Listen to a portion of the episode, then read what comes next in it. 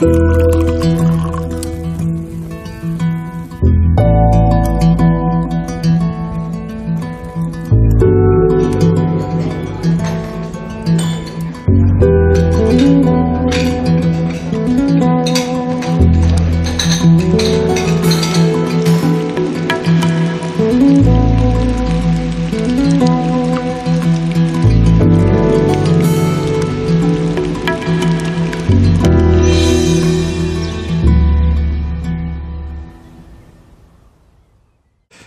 herzlich willkommen zum Genusscast. Hallo Maha.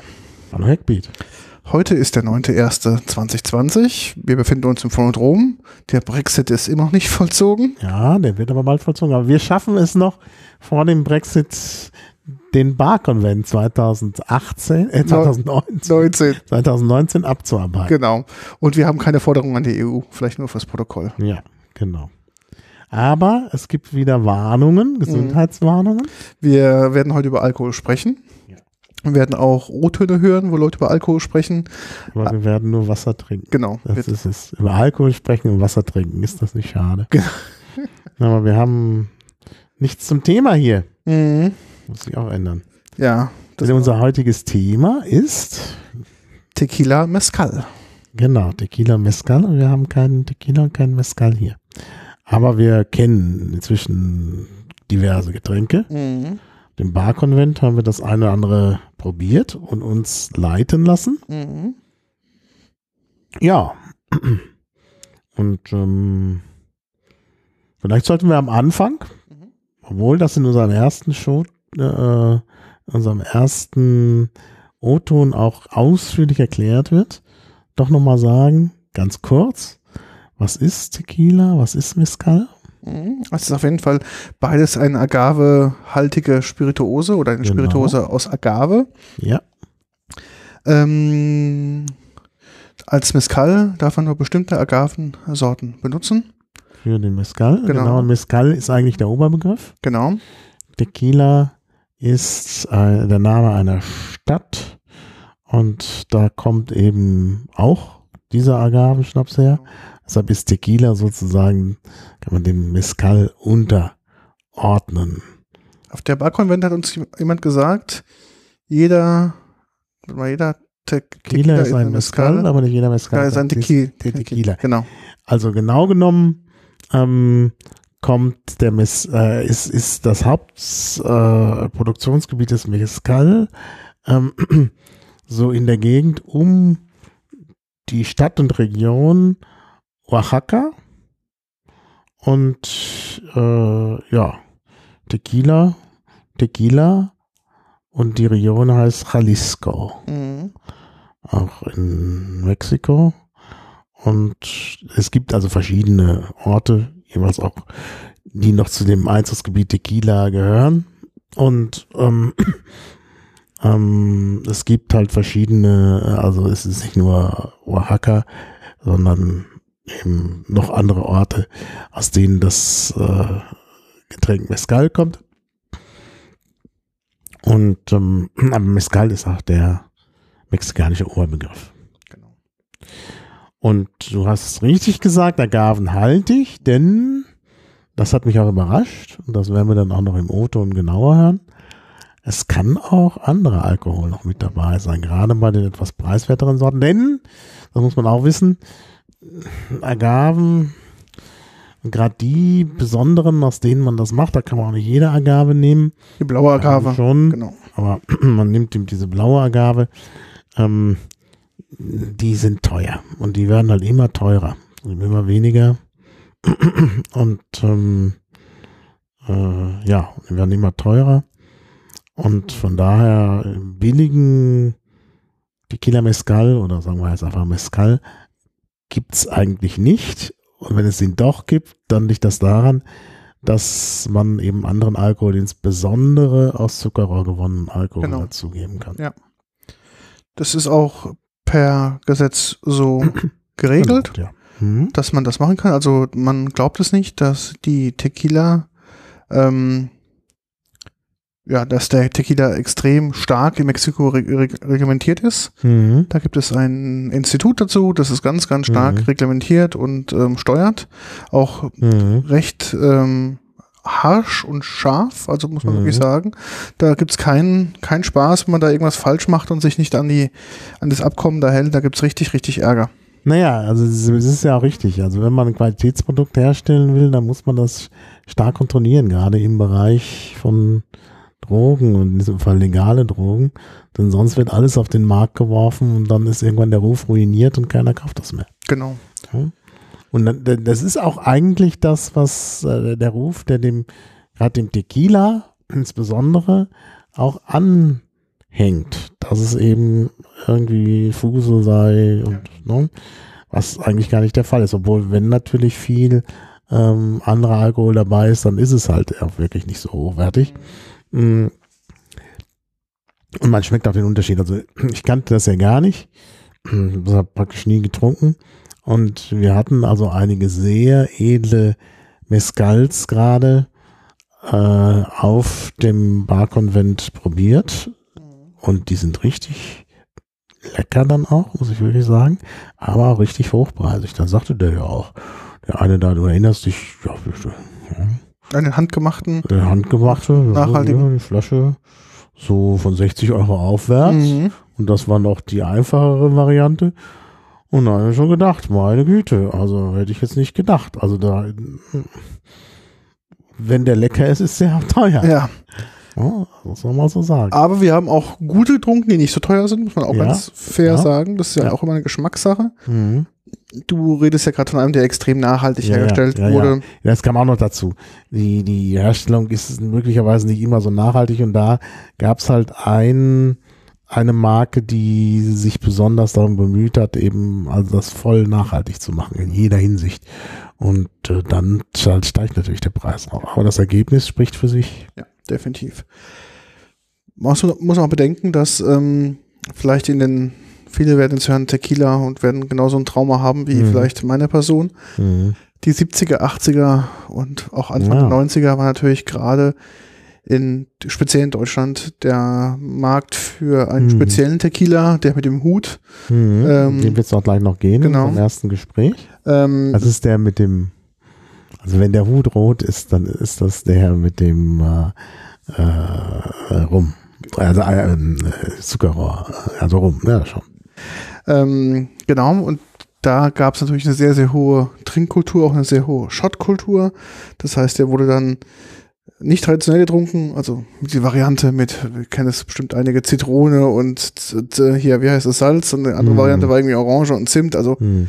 hat eigentlich gar nichts so mit der typischen Hm. mexikanischen Nee, Trinkkultur das zu ist tun. auch gar nicht, das gerade mit dem Salz, das ist äh, Doch schon, man hat es bloß anders gemacht, natürlich haben die viel geschwitzt und haben auch Salz ja, ja, gebraucht. das, ja, ja, klar. Aber natürlich wurde es nicht so zugeno- äh, zu sich genommen, ja, ja, wie, nicht, nicht, wie so hier in der Schottkultur. Ja. Das Mhm. auf gar keinen Fall.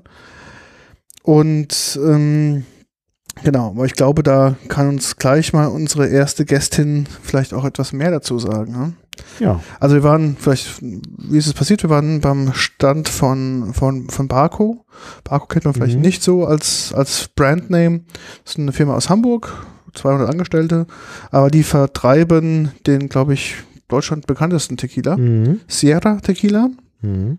Und ähm, sie ist Global Brand Ambassador im Ja. Bereich Mezcal für, Mhm. für Barco und speziell natürlich auch dementsprechend für die Tequila Brands. Da Mhm. gibt es also verschiedene Qualitätsstufen, also angefangen mit der Mhm. Grundqualität, der mit dem roten Hut, bis hin zu ähm, ganz tollen weiteren Produkten Ja, und auch zu anderen Spezialitäten aus, ähm, aus Agaven, Ja. diesen ähm, Agaven-Kaffeelikör.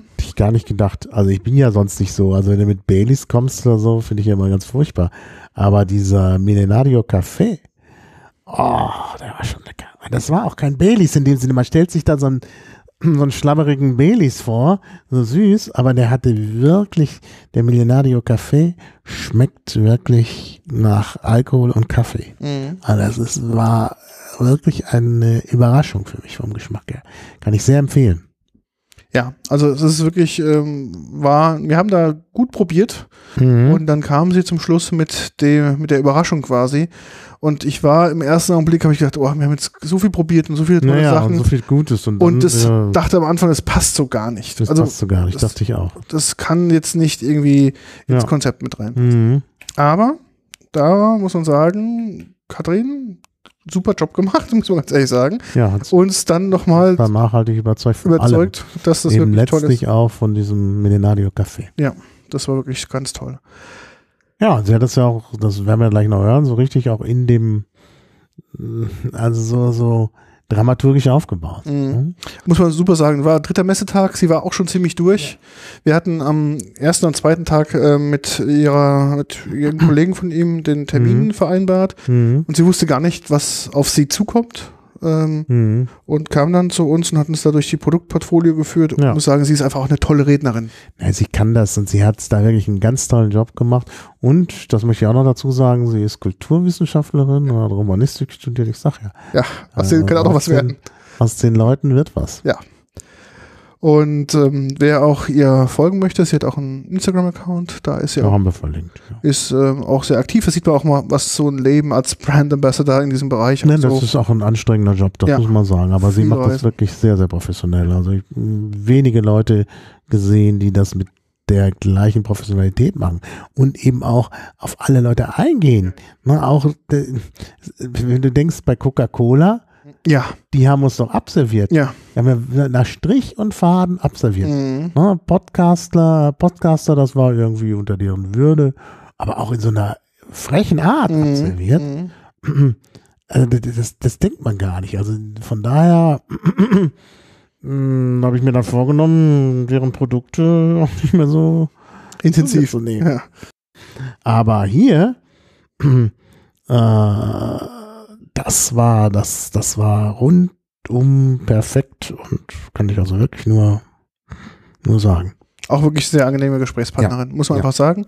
Vielleicht können wir auch gleich spoilern. Wir haben uns Mhm. mit Katrin Abels hier in Berlin nochmal getroffen. Ja. Das heißt, wir, Maha konnte leider nicht, Ich war da leider kurzfristig dienstlich verhindert, aber aber ich Ja. denke, dass Peter mit seinem Charme Melone. Katrin genau. kann das sowieso äh, das bestens gemacht haben. Genau, und es wird quasi nochmal ähm, anschließend nach dieser Folge Genau. nochmal eine intensive, Die Sonderfolge. intensive Tequila-Folge gehen, wo wir quasi nochmal nicht speziell auf das Produkt Sierra eingehen, Mhm. auf das Thema Mezcal und Tequila allgemein.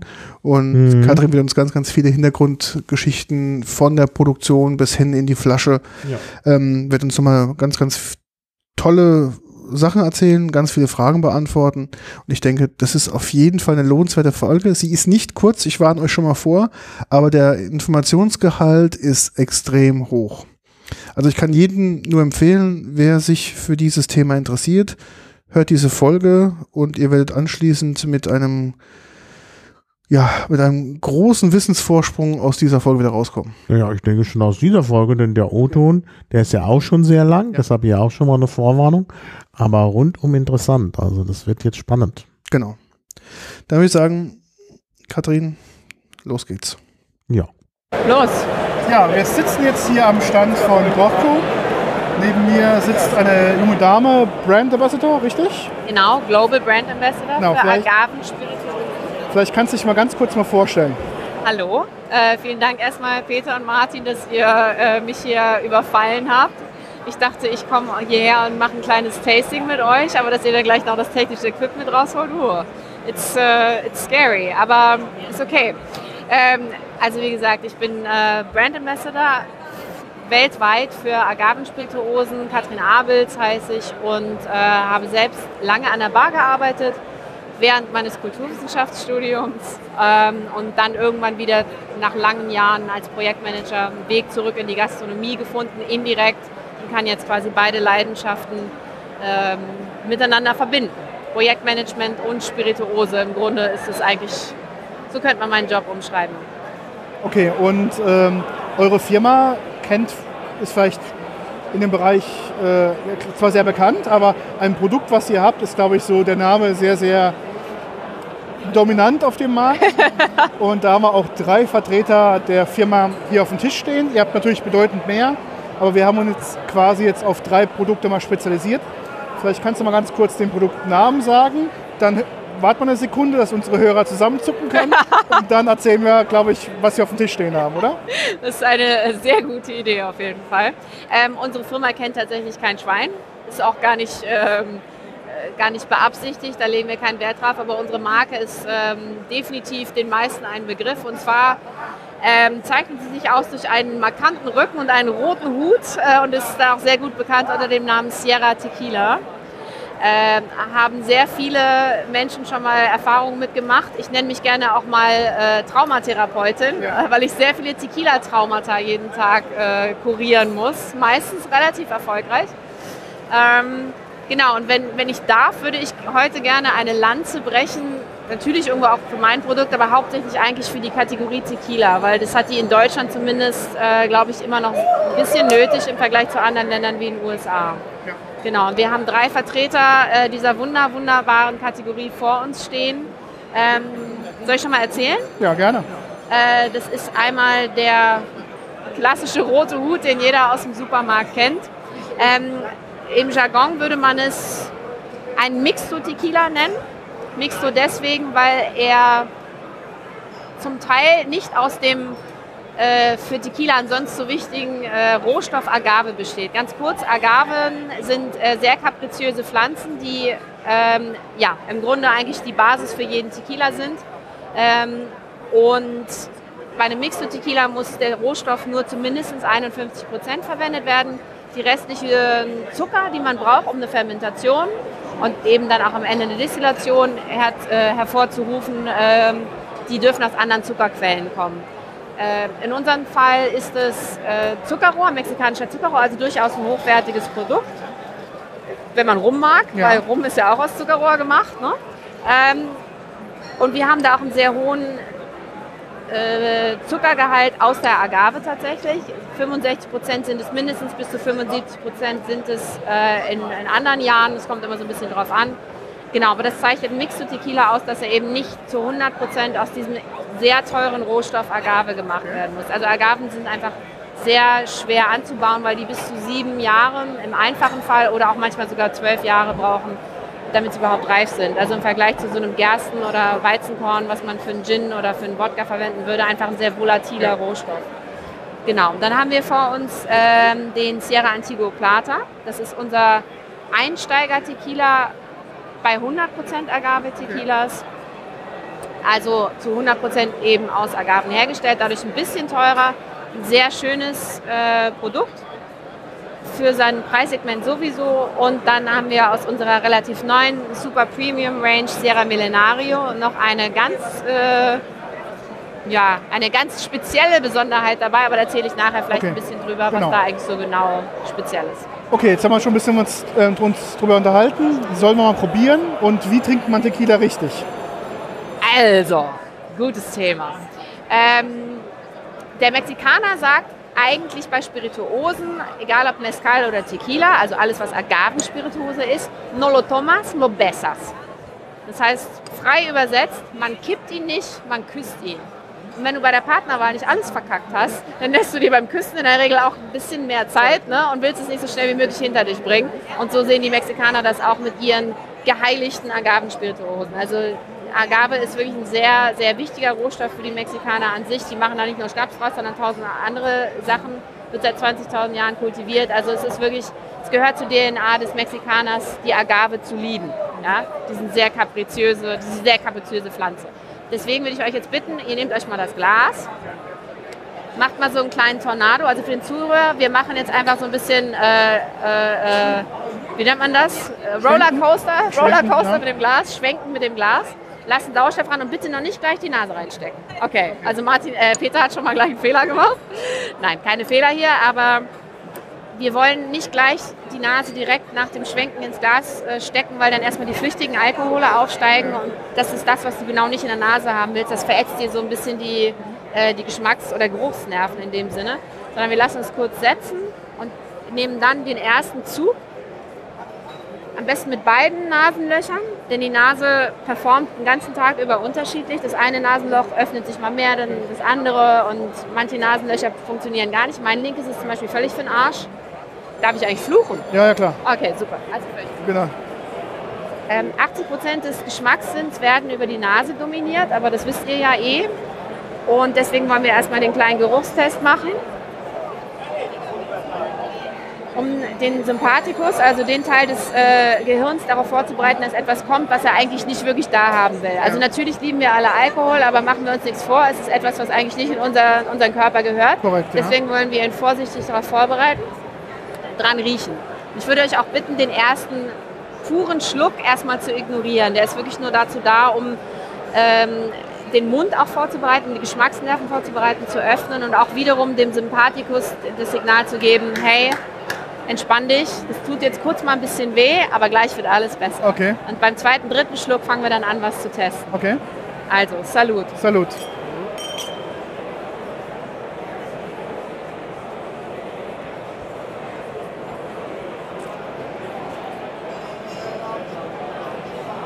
Wann habt ihr das letzte Mal einen Tequila so verkostet? Heute schon.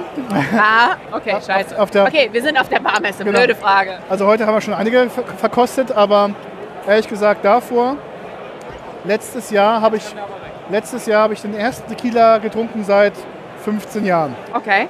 Was war dein Eindruck da? Was Ähm, war das für ein Tequila? Äh, es war Parasol. Ne, pa Padrasol? Padrazul. Padrasul, Padrasul, genau. Okay. Ähm, das war auch eher ein Zufallsfund, weil wir letztes Jahr ein Interview gemacht haben auf dem, ähm, auf dem im Freibereich, weil natürlich das Wetter noch schöner war als dieses Jahr. Und da war zufälligerweise der Brand Ambassador ist gerade an mir vorbeigelaufen und hatte ein kurzes Statement abgegeben und hat uns anschließend an seinen Stand eingeladen. Und ich habe schon zu Martin gesagt, Tequila, oh mein Gott, ich weiß nicht, ob ich das jetzt überhaupt trinken kann, weil ich wirklich sehr, sehr negativ vorgeprägt war. Und wir haben dann wirklich da einmal durch die, durch die Palette durchgekostet und es war sehr, sehr lecker. Und da haben wir gesagt, okay, wir machen es dieses Jahr auch als Fokusthema und haben also uns heute auch schon zwei, drei Tequilas schon probiert. Wo waren wir denn heute schon über? Altos. Genau, Altos haben wir angefangen. Dann waren wir bei. Ach Gott, ich müsste jetzt. Also wir haben heute schon ein paar durch. Das war jedenfalls. Genau. Also Tequila und Mezcal haben wir heute schon beides probiert. Pascal auch schon. Ja, den, werden, den haben wir auch im Portfolio, aber ich glaube, das wird ein bisschen viel. Den lassen wir heute mal außen vor. Vielleicht machen wir nochmal sowas. Genau, richtig. Genau. Und das heißt, ihr habt hauptsächlich 100% Agave Tequila. Genau. Heute, heute 100% Agave, genau. Ich glaube so sehr an mein Produkt, dass ich euch trotzdem noch einen Mix so zu äh, verköstigen gebe. Also, was ist denn so euer erster Eindruck erstmal? Also mein erster Eindruck ist, nach äh, wirklich 15 Jahren oder 16 Jahren dieses Produktes ist, äh, ich habe es schlimmer in Erinnerung gehabt. Danke, das ist schon mal gut. Also, Reicht mir schon. Und ähm, ich merke natürlich jetzt den Vergleich der anderen Tequilas, die ich heute schon getrunken habe, dass der Agavenanteil natürlich etwas geringer ist. Ähm, es wird aufgestockt mit welchem Zusatzalkohol? Mit Korn? Ähm, mexikanischer Zuckerrohr Ah, wird Zuckerrohr. fertig. Also es ist Okay. im Grunde so, als würdest du vereinfacht ausgedrückten Rum noch mit Okay, reingießen. alles klar. Okay. Das schmeckt mal so ein bisschen, ähm, aber es ist, bin relativ positiv. Also ich hätte jetzt nicht gedacht, dass Dafür, dass es ein Entry-Level Tequila ist, genau. Und das ist eben auch dieses ähm, Trauma oder dieses Vorurteil, gegen das ich halt ankämpfen darf. Das heißt, ja, ich sage wirklich darf, weil ich eigentlich sehr dankbar bin dafür, dass die Leute so Ressentiments gegenüber der Marke haben, weil ich sonst keinen Job hätte. Sonst hätte ich keine Daseinsberechtigung. Ja. Insofern alles cool. Ähm, aber wir haben als Markteinführer 1981, da, davor gab es nicht wirklich commercially available Tequilas in, in äh, Deutschland und Europa. Wir haben als Markteinführer natürlich den Vorteil und den Nachteil, dass wir als die großen, die großen Player wahrgenommen werden, obwohl wir schon immer ein kleines Familienunternehmen waren. Ich habe es euch im Vorgespräch vorhin erzählt. Bei Sierra denken halt immer alle an so eine große multinationale Marke, so einen Konzern, wo irgendwie namenlose Menschen irgendwas aus irgendwelchen Industrieanlagen zapfen und das ist halt einfach nicht der Fall. Wir haben einfach sehr erfolgreiches Marketing betrieben, aber der gesamte Sierra in 100 Märkten dieser Welt wird von weniger als 400 Leuten hergestellt. 200 davon sitzen in Hamburg und die machen auch noch 1000 andere Dinge außer Sierra Tequila. Und in der eigentlichen Distille, der Distilleria Sierra Unidas äh, in Guadalajara, sind es nochmal 200 Leute. Die sind für über, also den Output von für über 100 Märkten zuständig. Und es ist eine kleine, extrem mit Herzblut und ähm, familiärer Expertise geführtes Unternehmen und die Marke ist eben auch genau das. Und wir haben sehr erfolgreiches Marketing betrieben in den 80ern, was halt sehr stark auf Schottkultur ausgerichtet war, aber es hat nichts eigentlich mit der DNA von Tequila und auch nicht mit der DNA der, der Herstellung und der Marke eigentlich zu tun. Und das ist so ein bisschen das, was ich als Brand Ambassador vor allen Dingen Bartendern auf der ganzen Welt erzählen darf und ihnen erlebbar machen darf, was eigentlich wirklich dahinter steckt. Und vereinfacht ausgedrückt kann man wirklich sagen, überall da, wo wir es können, ohne jetzt irgendwie unseren Preis zu kompromittieren, natürlich sind wir mit Sierra, mit dem roten Hut ein Entry-Level Tequila, ohne diesen Preis zu kompromittieren, geben wir uns immer mehr Mühe, als wir eigentlich müssten im Vergleich zu den sehr strengen Vorschriften, die Tequila an sich schon hat, aber auch zu Mitbewerbern. Genau. Wenn es euch interessiert, wenn wir noch Zeit haben, kann ich gerne ein paar Beispiele nennen, aber das ist so das, was ich so als roten Faden bei Sierra auf jeden Fall sehen kann. Und ein roter Faden, ich weiß nicht, wollen wir den nächsten äh, Tequila kosten? Das sind jetzt die gleichen Agaven, die wir auch in dem roten Hut drin haben, also von der Qualität her, von der Höhenlage, vom Terroir her, die gleichen Agaven, nur eben zu 100 Prozent. Äh, Im Sierra Antigua Plata, der ist noch relativ unbekannt für den Endkonsumenten wahrscheinlich. Der wird hauptsächlich im sogenannten On-Trade verwendet, also alles, was Gastronomie ist, Clubs, Bars, mhm. Hotellerie und so. Okay. Ähm, aber wie gesagt, gleiche Agave, nur eben zu 100 Prozent. Und äh, wie ich finde, ein wirklich sehr, sehr feiner Stoff, der dieses Jahr auch zweimal von der Mixology in Blind Tastings als Platz 1 und Platz 2 ausgezeichnet wurde zum Purtrinken und zum Mixen in Margaritas. Also, Salut. Salut. Ich glaube, er hat schon relativ viel geatmet jetzt. Genau. Wir sitzen jetzt hier schon Weichen. Haben wir den kleinen Tornado im Glas. Man kann auch manchmal so neckisch ein bisschen übers Glas pusten, dann verflüchtigen sich die Alkohole doch ein bisschen schneller, die man nicht haben möchte. Und da haben wir schon deutlich mehr Agaven nach. Ja, merkt man schon. Es ist bedeutend in der Nase, bedeutend mehr Agavenaroma. Ähm, der riecht auch ein bisschen öliger. Ja, also, definitiv. Also, es macht so ein bisschen, also definitiv von der Struktur her und vom Geruch dichter, aber auch delikater. Also die Agavennote ist nicht so nicht so, nicht so breit im, im Geruch, sondern eher sehr dezent.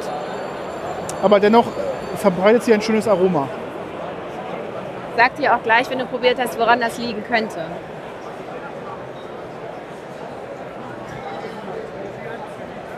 Oh ja. Der oh. kann was, oder? Oh ja. Das ist aber auch sehr angenehm auf der Zunge. Und im Abgang ist er super mild. Im Abgang merkt man auf jeden Fall noch eine gewisse Dichte auf, am Ende der Zunge und einen sehr, sehr schönen leichten Alkoholabgang. Also ich glaube, der, der hat auch 40 Prozent. Genau, aber er schmeckt nicht so alkoholisch. Also wirklich sehr, sehr angenehm. Und auch lang enthalten. Also ich merke es immer noch im Mundraum. Ist nur noch die Agavennote definitiv noch präsent. Zwei bis drei Dinge, die unser Master Distiller Rodolfo González González äh, besonders gut kann. Erstens mal ist er sehr gut darin, Alkohol einzubinden ja, in unsere Spirituosen. Das, das, merkt man, ja. Also ihr werdet es gleich bei der letzten äh, Kategorie sehen, beim Sierra Millenario Fumado, der hat 41,5 Prozent und ist trotzdem auch nicht sprittig. Also ja. er kann sehr gut Alkohol, der Aromenträger natürlich, ja. ähm, einbinden, ohne dass eben die Sprittigkeit in den Vordergrund tritt. Das ist seine Expertise. Andere Expertise ist die Qualität der Agaven. Wir verwenden egal für den, roten, ob für den roten Hut oder für die anderen Sorten, nur Hochlandagaven. Es ist analog zu Wein. So, je höher man in den Berghängen geht, desto mehr müssen die Pflanzen arbeiten, um überleben zu können. Also sind sehr vielen Stressoren ausgesetzt. Es ist ein sehr harsches Terroir. Ja. Agaven gehören zu den wenigen Pflanzen neben Trauben, Cannabis, Kakao, Kaffee, die lustigen Pflanzen, ja. ähm, äh, zu denen, die überhaupt ein Terroir zumal nach einer Destillation ja. zeigen können. So, und deswegen sind wir der Meinung, dass dieses Terroir eben so eine große Rolle spielt. Und alle unsere Agaven sind eben nur aus dem Hochland.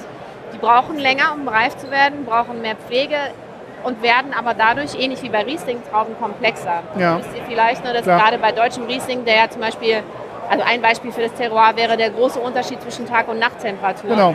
Dass das eben ein Stressor ist, der die Komplexität des, äh, der genau. Zucker und des Aromas erhöht. Und das ist bei Agaven genauso. Und da wir nur Hochland-Agaven haben, haben wir so eine extreme Fruchtigkeit in unseren Agaven. Und das ist egal, ob du den probierst oder den oder den, also alle drei Sorten, sorry für den Zuhörer, wirst du diese Fruchtigkeit herausschmecken. Das ist so unser roter Faden. Ähm, bei dem Sierra Millenari Fumado, den wir als nächstes probieren werden, ist das sogar noch auf die Spitze getrieben. Ähm, da haben wir nur sowas, was wir intern Grand Cru Agaven nennen würden. Also Okay. wirklich aus den absoluten Höhenlagen, extremstes Wetter, sehr viel äh, Wegfall auch. Ja. Und die brauchen bis zu zwölf Jahre und Okay. nehmen dadurch einfach wesentlich mehr Energie auch von, von der Natur mit auf. Und das schmeckt man am Ende raus. So, das ist, diese Fruchtigkeit ist etwas, was alle unsere Sierras auszeichnet und die wird nochmal unterstrichen durch unsere speziellen Hefen. Bei unseren Hefen ist das Besondere, dass wir eine ehemals wilde Hefe verwenden. Also spontane Fermentation ist vielleicht Ja, etwas, was ja, der klar, natürlich. Zuhörer aus dem, aus dem Craft Beer Kontext Genau, kennt. genau. Bei kommerziell hergestellten Spirituosen hast du in aller Regel eine kommerzielle Brauerhefe auch. Wir haben uns sehr früh dagegen entschieden. Rodolfo, unser Ma- Maestro Tequiliero, hat mit den wilden Hefen in seiner Hacienda herumgespielt und irgendwann eine gefunden, die er zärtlich seine Ananashefe nennt, weil die einen sehr fruchtigen Tequila-Produkt äh, hervorruft. Ja. Und die äh, wird seitdem isoliert und reproduziert und seit 30 Jahren eben für unseren Sierra verwendet. Eben weil sie diese Fruchtigkeit so unterstreicht. Das Also- ist auch etwas sehr Spezielles. In allen Produkten? In allen Produkten. Okay. Genau. Wir verwenden auch bei allen Produkten, würde man auch nicht glauben bei Sierra, äh, einen äh, Copperpot-Still, also Okay. eine Kupferdestillation. Kupfer, ja. Genau. Gut, ihr habt also jetzt den, äh, die 100% Agave Plata probiert. Und jetzt gehen wir über zu dem absoluten Top, Top, Top-Produkt, würde ich sagen. Zwar haben wir in dem Fall einen Blanco Tequila aus unseren, wie gesagt, Grand Cru Agaven. Nur in dem Fall ist er auch noch geräuchert. Ein, Bitte? geräuchert. Geräuchert, smoked. Ein, ein Smoked Tequila, ein Fumado Tequila. Wir waren die ersten auf dem Markt damit 2016, haben mittlerweile ein paar Nachahmer. Eine Kategorie, die vom äh, CRT, dem Consejo Regulador del Tequila, extra für uns äh, kreiert wurde. Das Okay. ist so die Behörde zur Genau. Einhaltung des Tequilas. Genau, in. Mexiko, ja, das wissen wir ja schon, klar. Das wisst ihr schon, genau. Weiß der Zuhörer das auch? Das weiß er, glaube ich, nicht, nein. Das weiß er noch nicht. Okay, also in Mexiko ist ja alles eher so ein bisschen chaotisch. Genau. Wenn die Mexikaner es mit einer Sache ernst nehmen, dann ist es Tequila. genau. Deswegen gibt es eine Behörde, die so richtig hardcore darauf achtet, dass alles genauso eingehalten wird, wie es mal irgendwann festgelegt wurde. Und bei denen muss man alles anerkennen lassen und genehmigen lassen. Und das Ja. war im Falle dieser Kategorie geräucherte Tequila auch so. Wenn der Zuhörer sich schon mal ein bisschen mit Mezcal auseinandergesetzt hat, das ist Ja. so quasi der Urgroßvater des Tequila oder Ur-Ur-Urgroßvater, dann weiß man, dass die Agaven für Mezcal direkt im Feuer gegart werden, könnte man so sagen. Das heißt, sie haben direkten äh, Kontakt mit den Elementen, mit, mit Stein, Holz, Feuer, Rauch, was auch immer. Und im Falle dieses Fumado haben wir uns eher für einen Prozess entschieden, der analog ist zum Malzen oder zum Torfen eher bei Single Malts, Single Malt Whiskys. Das heißt also, wir räuchern die Agaven nur über, einem, nur über dem Rauch. Die haben Ja, keinen Kontakt, Kontakt, zu dem ja, eigentlichen ja. Feuer. Und dadurch entsteht ein sehr floraler, subtiler Rauchcharakter. Aber ich will gar nicht zu viel sagen. Probiert ihn einfach mal. Salut. Ich habe wahrscheinlich eh schon viel zu viel geredet. Salut. Also in der Nase merke ich es jetzt nicht so stark. Also ich merke so einen Unterton, den ich nicht zu, also wenn ich jetzt weiß, es ist Rauch, könnte ich mir einbilden, dass ich es raus rieche, aber wüsste ich jetzt nicht, dass er geräuchert wäre, würde ich sagen, ist da ein Fehlton drin. Das wäre erstmal Okay. so. Jetzt probiere ich mal.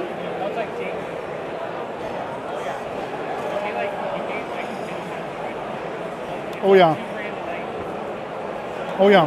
Also man merkt auf der Zunge, tut sich nach dem ersten Hauptgeschmack der Agave so ein ganz leichtes Raucharoma verteilen. Es ist nicht sehr extrem, aber es ist präsent und es ist da. Man spürt also eine leichte Rauchnote. Der Alkohol ist wieder sehr schön eingebunden, es ist sehr mild. Und er ist bedeutend komplexer natürlich dadurch als der vorgehende. Und auch milder, obwohl er, glaube ich, mehr Alkohol hat, oder? Genau, 41,5 Prozent Ja. Hier. Okay. Also das schmeckt man wirklich nicht, dass der höher alkoholisch hat. Wir hatten heute einen getrunken, da war der Unterschied zwischen 50 und 51 deutlich spür- und schmeckbar. 1 Prozent. Jetzt haben wir hier quasi 1,5 Prozent Unterschied. Hier ist es kaum, kaum merkbar. Also Merkbar. da, Der hat für mich, also ich muss dazu sagen, für den Zuhörer, diese Range unserer Sierra Millenaris hat äh, sechs verschiedene Sorten. Natürlich auch ein Blanco Tequila, also die Benchmark Ja. jedes Tequilas, Ja. ungelagert. ähm, muss ich sagen, dass ich diesen Fumado Tequila mittlerweile lieber trinke als puren Tequila als den normalen Blanco. Der ist auch super, aber der hat für mich einfach nochmal so eine so einen ganz speziellen Charakter durch dieses Mesquite-Holz, was wir zum Räuchern verwenden. Mesquite ist ein Baum, der im gesamten mittelamerikanischen äh, Raum relativ häufig vorkommt. Mhm. Mexikanische Eiche ist noch mit drin, also mehr oder weniger so die zwei dominanten Bäume da in der Gegend. Und die werden eben zum Räuchern verwendet. Und was mir als ehemaligen Bartender halt am Anfang so ein bisschen aufgestoßen ist, bevor ich das Produkt probiert hatte, als es nur hieß, wir kriegen das, war so dieses so, okay, wozu brauchen wir das eigentlich? Äh, ja. Weil es gibt auch Mezcal, der ist auch ja. geräuchert. Bis ich es dann probiert habe und ver verstanden habe, dass es gar kein Mezcal sein will. Es ist ein komplett anderes Produkt, weil die, also lieber Zuhörer, wer schon mal ein Mezcal probiert hat, der weiß, diese Rauchigkeit, die beißt einen in die Zunge, ist manchmal sogar ein bisschen so, als würde man so Garagenboden ablecken. Also sehr dominante Rauchigkeit, was aber auch sehr geil sein kann. Aber hier ist die Rauchigkeit ganz anders. Die schleicht sich ja. von hinten am genau. Gaumen, genau. Es ist definitiv dezenter, das stimmt. Und es äh, macht das Produkt sehr rund. Und das ist halt ein schöner Sipping-Tequila, ähm, den ich dann irgendwie schön mal abends im Glas trinken kann. Genau. Also schön viel das Glas küssen. Sehr viel küssen, bitte. Damit übrigens eine Tommy's Margarita. Ist euch das ein Begriff, Tommy's Margarita? Nee. Als in den frühen 90ern das Thema Tequila in den USA immer präsenter wurde, also ja. klar, USA ist natürlich eh der Hauptmarkt für alles, was Tequila ist, aber auch damals haben die angefangen, mehr Wert auf äh, die, die, pure Agave, den 100% Agave-Tequila Wert zu legen. Ähm, da gab es einen Bartender, den Julio Bermejo, in einer Bar in, ich glaube, San Francisco ist die, die Tommy's Bar, der gesagt hat, okay, wenn wir schon einen tollen 100% Agave-Tequila haben, dann möchte ich den nicht auch noch mit einem ähm, äh, Cointreau oder Triple Sec ja, oder so äh, erschlagen. erschlagen. Ja, genau, ja, genau, du triffst es genau. Sondern ich möchte dieses Agavenaroma noch mehr hervorheben. Und er hat angefangen als Süßungsmittel Agavendicksaft zu verwenden, okay. Agavensirup. Ähm, genau, das ist also wirklich ein super simpler Drink, einfach nur ein Tequila oder Mezcal, Agavendicksaft, bisschen Limettensaft und vielleicht noch ein bisschen Salz mit in den Drink oder einen halben Glas, äh, Glas an. Und äh, genau das ist etwas, was dieses Agavenaroma, aber in dem Fall auch das Raucharoma perfekt hervorhebt. Also mein Perfect Surf für einen Fumado Tequila ist eigentlich eine ganz klassische Tommy's Margarita. Drei Zutaten, Produkt in Vordergrund, Terroir in Vordergrund und dieses ganz subtile Raucharoma halt nochmal hervorzukitzeln. Wie kommt diese Kombination zwischen Tequila und Salz denn zustande? Was ist das da? Warum ist das so passiert? Hat verschiedene Gründe. Ähm, also erstens mal musst du dir das ja so vorstellen, die meisten Menschen in Mexiko sind jetzt nicht so besonders reich, sondern die gehen meistens einer körperlichen Tätigkeit nach. Und es ist in den meisten Regionen Mexikos auch sehr heiß. Das heißt, die Leute schwitzen sehr viel und verlieren Elektrolyte. Und um diese aufzufüllen, fügt man sich eigentlich ständig irgendwie Limettensaft und Salz in irgendeiner Form zu. Ist einfach die beste Elektrolytkombi. Ob das jetzt beim Essen ist oder beim Trinken oder einfach so. Das heißt also, eigentlich in jedem Essen oder in jedem Getränk ist Limette Salz vorhanden. Ganz klassischer Cocktail in Anführungszeichen in Mexiko ist eine Chelada, Bier mit Limette und Salz. So. Und deswegen war diese Kombination mit Tequila auch immer schon irgendwo logisch.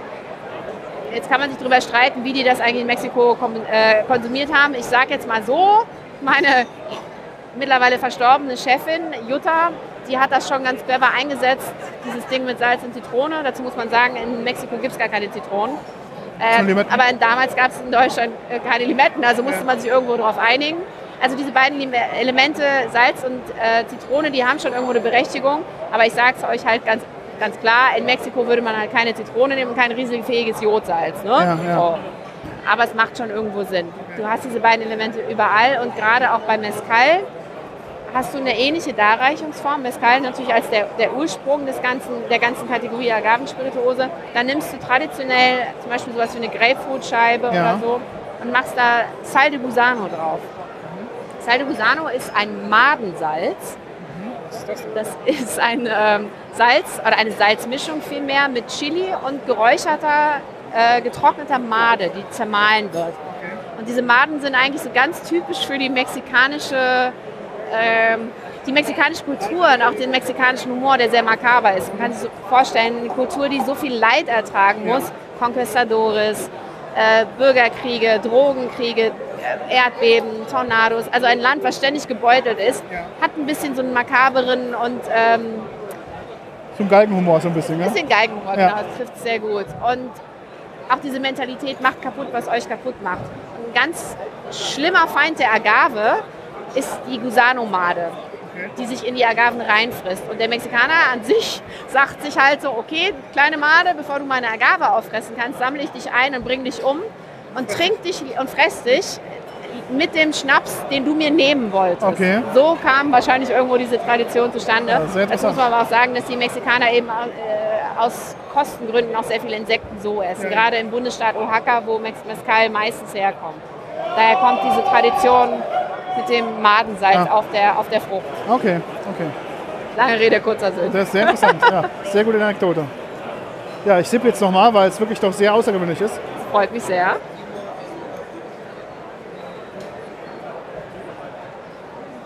Ja, auch im zweiten Schluck muss ich sagen, jetzt merke ich ein bisschen mehr den Alkohol.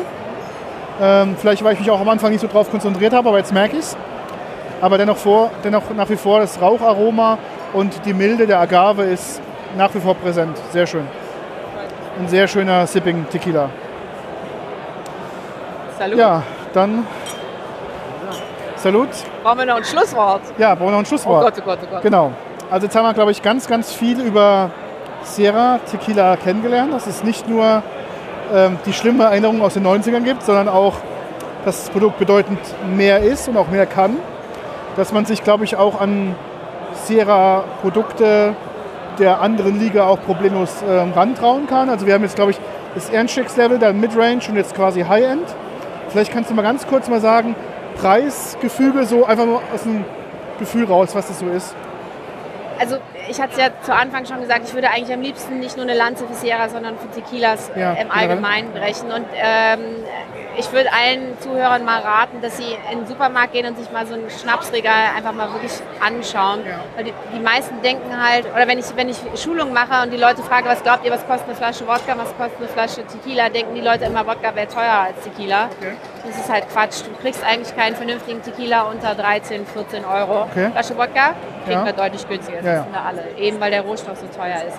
Und selbst beim äh, Sierra Tequila Standard sind wir bei Aktionspreisen, Ja. muss ich dazu immer sagen, Ja. immer so um die 13 Euro. Okay. Normaler regulärer Preis wäre 15 Euro. Um den Dreh. Ja, klar. Ähm, der Sierra Antigo Plata ist so zwischen 17 und 19 Euro, also gar nicht so viel teurer. Machen wir aber auch bewusst, weil wir diese Kategorie einfach den Leuten näher bringen wollen.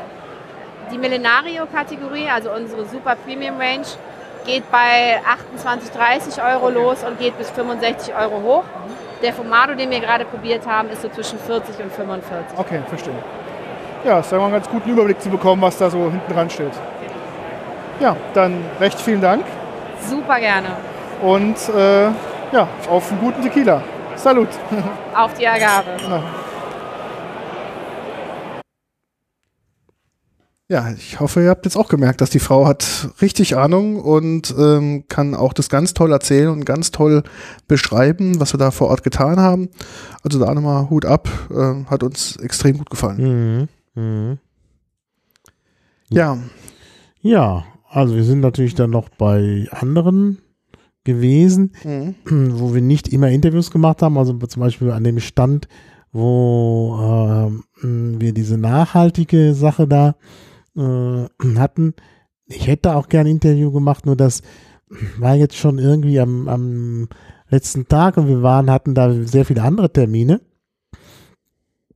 Und ähm, wir konnten da nicht mehr, äh, wir konnten das nicht mehr unterbringen und der war auch gestresst und dazu kam, dass es auch noch an einer Stelle war, ähm, an der äh, es auch, äh, ja, an der man nicht gut innehalten konnte. Das war Das so stimmt, mitten das im sind Gang. Durchgangstelle, ja. Also, Ich muss sagen, bei Sierra, also bei Barco war es ja auch eigentlich nicht besser, weil wir standen, die hatten einen relativ großen Stand. wir hatten einen großen Stand, da waren wir immerhin am Stand. Ja, Also da konnte man uns jetzt nicht wegschieben. ja, das Aber wenn stimmt. du halt mitten im Gang stehst Ja, ja, ja. und dann will dann plötzlich irgendwie, war ja auch der letzte Tag, jemand mit so einem Gläserwagen durch Mhm. oder auch ein Kamerateam oder so, ja, dann musst du halt die Aufnahme unterbrechen. Ja. Und das ist ja auch doof. Das stimmt, also, Aber ich bin auch total wieder fasziniert, gerade bei Barco, da war ja, hinter uns waren ja drei Bartender am Werkeln und wir Ja. standen an einem Ja. von acht Tischen, also da war ja Mhm. wo wir das Interview ge geführt haben, war ja wirklich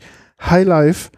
Und ich finde, mit dem, mit dem Mikrofonsetup, was wir da hatten, ist es wirklich sehr angenehm Das muss zu man hören. auch sagen. Also, Das muss man auch sagen. Also das hat sehr gut geklappt. also ich glaube, die Leute ist es gar nicht so bewusst, wie, also was diese Mikros da rausgeholt haben, weil wenn wir praktisch da zusammen standen und haben uns unterhalten, das ist Konzertlautstärke. Wir haben uns da Mhm. also nicht an, anbrüllen müssen, aber schon mit, mit etwas lauterer Stimme wir uns unterhalten müssen oder demjenigen ins Ohr ähm, reden, weil es war wirklich halt Highlife. Und dass Ja. wir das quasi mikrofoniert bekommen haben und das wirklich in, hörbar ist und also ich bin nach wie vor total begeistert. Mhm. Ja, genau. Gut, dann waren wir ja anschließend bei ähm, einer weiteren Marke Ja. und zwar bei Altos Tequila. Na, ich will dich jetzt nicht äh, verbessern, Ja, denn Altos ist nicht die Marke. das ist der Name. Altos ist der Name des Produkts. Ja. Hm. Äh, eigentlich ist die Marke Olmeca. Olmeca stimmt, genau. Aber sie haben ja nochmal so ein Edelbranch. Also Olmeca ist auch schon seit längerem, also mh, praktisch ist der führende Tequila aus Jalisco, traditionell auch. Und sie haben sich dann überlegt, wir machen nochmal so eine besonders gute Marke. Mhm. Äh, also wirklich so mit internationalem Standing und auch so ein bisschen für die Barszene ähm, ausgerichtet. Also so sozusagen das Top-Produkt. Und das haben sie Altos genannt. Mhm. Altos, ne, kennen wir ähnlich. Und, äh, und einer unserer Lieblingswinzer Mhm. Nennt seine Top-Weine auch Altum. Mhm. Ja, lateinisch hoch eben, in diesem Fall spanisch hoch, nur noch im Plural, Altos. Und ähm, da werden halt besondere Agaven genommen, die wohl auch aus höher gelegenen äh, Gänge kommen und die halt auch wirklich Mehr Stress haben, dementsprechend noch besseren Geschmack. genau und die dann auch äh, in auf einer schönen Flasche äh, kommen. Ähm, ja. Also das ist wirklich dann auch nochmal ein ganz besonderes Destillat. Genau. Und da hast du ja mit Jesus Jesus, das genau. Interview geführt. Haben wir ja auch ein Foto bei in unserem, also wer jetzt nochmal nachschaut vom wir die Fotos in unserem Instagram-Account. Ja. Da sieht man Jesus auch. Genau, der war sehr kalt. Es war für die Ja. Jahreszeit. Das war interessant. Für uns war es warm. Es war ja Anfang Oktober und es war ja tolles Wetter eigentlich und, und äh, äh, ne, man merkt halt dann noch irgendwie den Klimawandel. Es war ja warm und er hatte muss immer noch mal eine Jacke anziehen. Seine dünnen Daunenjacke die ganze Zeit. Also an. man merkt, dass äh, ja Jesus ist auch sieht auch gut aus. Deshalb noch, guckt euch unbedingt das äh, Das war auch der Grund, warum Mara das, das Foto. Naja, Das ist ja der Cheerleader-Effekt. Genau, Ne? ja, ja. Also ich habe mich fotografieren lassen im Gespräch mit Jesus und schon sehe ich schöner aus. Mhm. Oh, das färbt halt ab. Naja, also wirklich äh, und auch jemand, der sehr, sehr gut erzählen kann, ähm, der sich eben auskennt, aber eben aufgewachsen ist, eben auch im, äh, in Süd, äh, im Süden der USA, also in Nordkalifornien, ähm, also auf der anderen Seite der Grenze, deshalb eben auch äh, perfekt Englisch kann, also amerikanisches Englisch, das war ja auch in die Schule gegangen und so, also ähm, er gehört halt sozusagen zur High Society in äh, Jalisco. Genau. Plus, ähm, seine Familie hat schon das Unternehmen seit vielen, vielen Generationen. Ja, genau. Das heißt also, er ist natürliche Nachkommen des Firmenimperiums, nennen es einfach mal so, Mhm. ähm, in den USA aufgewachsen. naja. Seine Wurzeln nach Mexiko niemals verloren. Ja, weil weil die sich leisten konnten. Ja, klar. haben sie gesagt, hier, was sollen wir hier? Oh, sind wir doch in den USA besser aufgehoben. Genau. Und dementsprechend ähm, ja, war, war Ja. das Interview auch dann ähm, in sehr guter englischer Sprache. Wir hatten ja auch ähm, andere Effekte auf der auf der Mhm, wir hatten andere Effekte. Das haben ja die unsere Hörer schon gehört. Und aber bei ihm ist es halt flawless. Also Ja. er macht einen Mexikaner, also optisch sieht er wie ein Mexikaner oder wie, wie so ein Mhm. Südländer. Ähm, also könnte auch ein Südaf ähm, Südamerikaner sein, irgendwie Argentinier oder sonst irgendwas, macht schon den Eindruck. Mhm. Aber vom American English Mhm. könnte man, merkt man eindeutig, Ja. dass der Nö, und auch von seiner ganzen Art. Das Mhm. ist halt ne, diese, diese äh, Gesprächigkeit und das äh, eben auch, ja, dass man eben auch das mit dem Marketing so ein bisschen locker beherrscht. Mhm. Also es ist schon, also hört ihr, hört euch das einfach an, dann äh, ist das, äh, ist das klar. Genau. Dann würde ich sagen, Jesus, Ton ab. Hi, we're here with uh, Jesus Hernandez from Altos. And yeah, who are you? Thank you, Martin. Uh, yes, my name is Jesus Hernandez. Uh, I work for the global team uh, called House of Tequila within the Pernod Ricard Group. Uh, so, under House of Tequila, we take care of the entire agave portfolio, which includes uh, Altos 100% agave tequila and Del Maguey mezcal, uh, which is coming from both coming from Mexico, obviously. Mm-hmm. So, um, what I do personally within the team is take care of a branch of marketing called advocacy. So essentially, I take care uh, of the uh, global ambassador team. So all the ambassadors that we have all over the world representing our brands, I oversee the work they do, and occasionally go out to events with them to to see how they're doing. Uh, and then I also take care of this bartender program, uh, bartender education program that we call Tahona Society. So Tahona Society essentially is an uh, educational program uh, or a competition nowadays. So this competition used to be cocktail competition which is very common in the industry to have cocktail competitions uh, to engage with bartenders. So we used to do that, but we figured that it was getting saturated. So we had to do something different to, to kind of stand out. So what we did was we changed the concept, and now instead of uh, bartenders competing to just for making drinks, now they compete by pitching to judges or sharks, as we like to call them, sustainable bar ideas. So they will pitch their business idea that is industry related to this group of sharks, and uh, they compete to win 50,000 US dollars to develop their project. So it's something that really incentivizes, obviously, bartenders because with that kind of money, you can make almost anything happen. So that motivates a lot, and it engages with bartenders in a different way because, I mean, at the end of the day, you know, making cocktails is great for the industry. You know, everybody loves them, uh, but we need to do something that actually makes a difference, and that also relates to how Altos specifically is uh, sustainable and socially responsible. So this is how we try to give back to the industry or the community uh, and try to make it better. Um, so between uh, brand ambassadors and Tahona Society, that's how I keep most of my time busy. Well, that's quite a big portfolio, and we could make a podcast on every aspect of it. We could. But uh, let's let's come to yeah to the product, and perhaps yeah you can explain to our listeners what tequila is and what's the difference between tequila and mezcal. Yep. So tequila is uh, indigenous. Uh, it's an indigenous spirit from Mexico. So actually, the word tequila is government property, which means that in order to call your product tequila, you need to follow a set of rules. So these set of rules define the way you make it, and uh, tequila should be has to be made in Mexico and a specific region in Mexico within denomination of origin. So just like there is with champagne or Scotch whiskey, there is a uh, region specific region in Mexico where you can make tequila and same with mezcal has its own denomination of origin. So I think the first difference is denomination of origin. They have one for each, and they have different areas within Mexico where you can make each of them. Uh, for example, one of the other main differences is the uh, uh, the raw material. So the plants or the agave plants that can be used for making tequila is only one, which is blue agave Weber, and the ones that you can use for making mezcal is a large variety of over 30 types of, of agaves that you can use in combination or just single-handled uh, one of them for, for each product. So that for me is the main difference uh, between the both. Yeah, oh, that's interesting. So on the bottle of Altos, which is uh, which you can see here, there's your name. Yeah, so, that's, that's an important part I didn't mention. So, uh, so yeah, my father is the reason why I, I'm in the industry today. So he uh, he was brought over by a company called Seagram's back then, which was one of the biggest liquor companies about 20 years ago.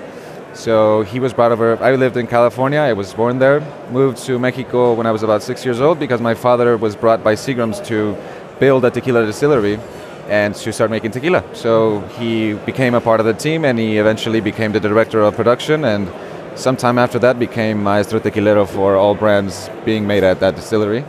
Uh, and some years later, many years later, I came around and I began in, uh, in marketing. So my father is really good at making tequila. I'm better at selling and, and drinking it.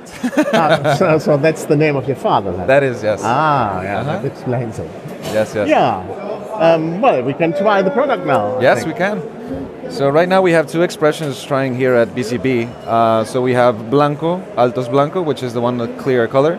So this is unaged, uh, doesn't touch the barrel. So straight after the second distillation, uh, it goes into uh, filtration, dilution, and bottling. So this is what we have here on the left. Uh, if you care to try maybe a bit, uh, I think the first notes that you'll get is citrusy. Uh, it's herbal uh, and fresh in general. So we tried to make a tequila that is easy to sip at the same time that it is great for cocktails with uh, enough intensity for it to be blendable with other ingredients and not be lost within a cocktail. So for me, it's the, the perfect versatile tequila in both worlds. Uh, and we try to make it as smooth, as easy to drink as possible. It's not flat; it has a lot of flavor, but it's not hard to, to drink, which is Yeah. what we tried to do. Yeah, it's it's uh, clear and uh, paper white, and yeah, it's uh, Tequila drinkers, the blanco will always be the to go because it's the purest expression of what tequila in the production process really reflects. Uh, and on the, on the other hand, we have the reposado. So, uh, according to all these set of rules that you need to follow for making tequila, reposados need to be in a barrel for at least, uh, well, not a barrel actually, but just a wooden container for at least two months. So, in the case of Altos Reposado, uh, we keep it there for a bit longer, about five months, uh, just to give it a little bit more of the touches of wood, vanilla, and uh, maybe touch of cinnamon. So, if you'd like to try this, uh, first things you'll get is a bit of uh, vanilla. You can tell it's a little bit more mellow. Um, so, for the non-tequila drinkers, I advise that this is, uh, I guess, your your entry-level tequila because it's a lot easier to assimilate maybe if you're a whiskey drinker or, or you're accustomed to drinking something else. Um, so this for me is more of a sipping tequila because I like to enjoy it maybe after a meal. Um, I like both, obviously, but it's just maybe different occasions. And you can also make actually really good cocktails with the reposado.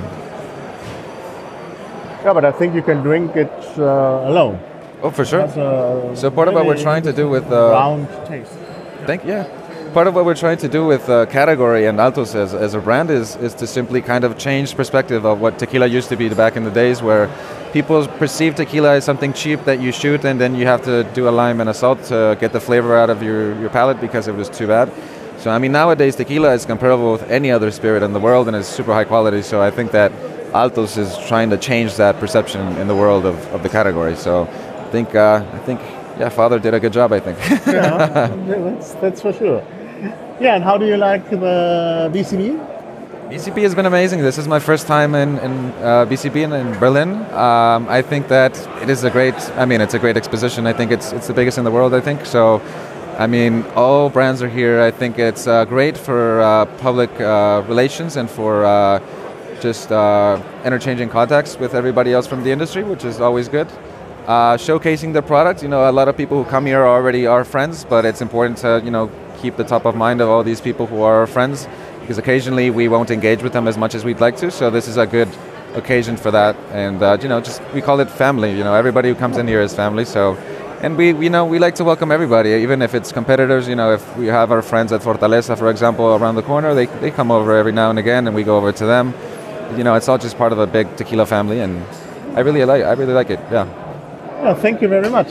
but thank you. Zurück sind wir. Ja. Tolle Produkte, wir haben alle probiert. Mhm. Auch ein Cocktail hat er uns gemacht, gell?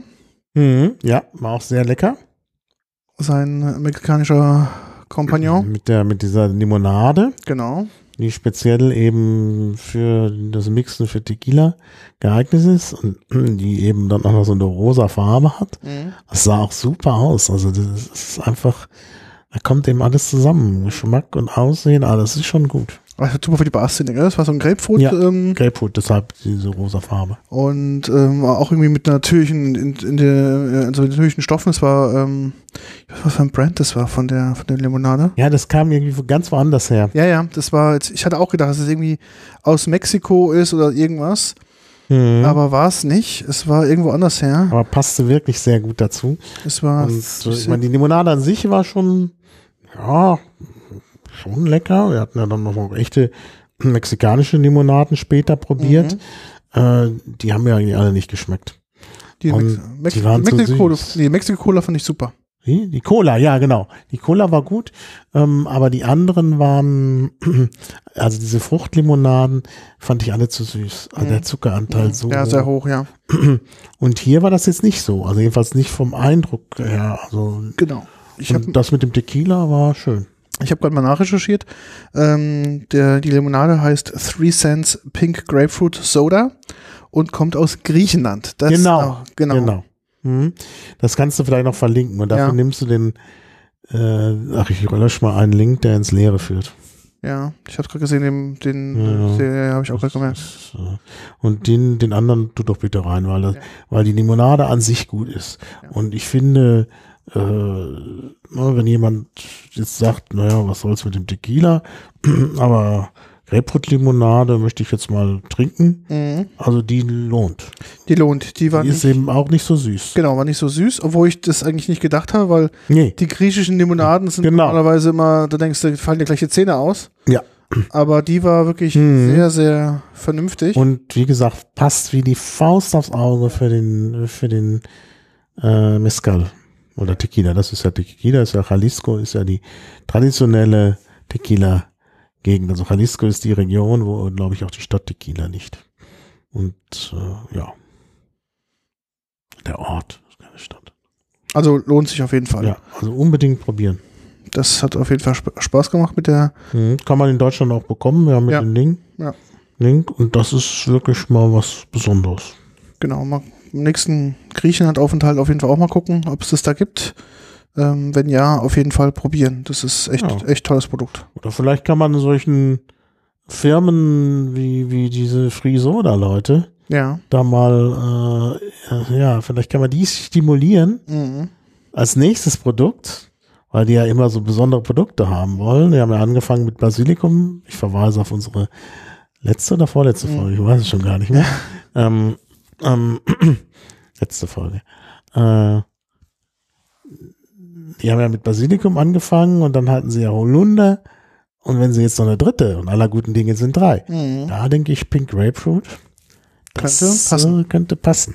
Und Mhm. das ist auch etwas, was es auch häufig nicht gibt. Und gerade die machen ja das mit wenig Zucker. Ja. Und dann ist es vielleicht sogar noch leckerer. Mhm.